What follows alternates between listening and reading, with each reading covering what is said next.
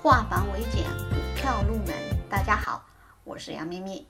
今天我们来分享下跌趋势中不买股票。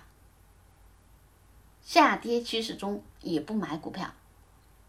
比如我们说，二零一五年下半年股市开始整个大熊，天天下跌，那么它就是大环境大势处于下跌趋势中，这个时候也是不要去碰股票，不要买股票，观望。是最好的。那么还有一种情况，下跌趋势中是个股，这个个股已经翻了一倍、两倍、三倍，主力已经在开始大量的出货，那么股价长期处于一个下跌通道当中，下跌趋势当中，下跌通道当中，不管是哪一种，它都是下跌趋势。那么我们也不买股票，因为如果这个时候你去买，这个时候主力庄家还在出货。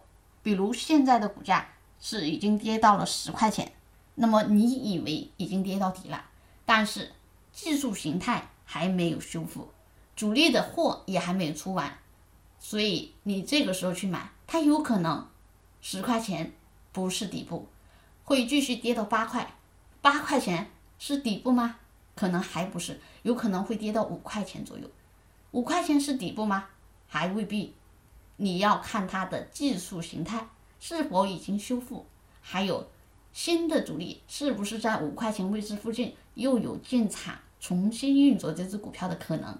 如果没有，那么这个股票可能还要让你等很长的时间才能让你回本，才能解套。所以下跌趋势中，我们也是尽可能不买股票，买股票只买技术形态已经修复。已经有主力资金运作，已经完成了它的洗盘动作，即将要开始拉升的这一种行情，所以下跌趋势中也是宁可不买股票的。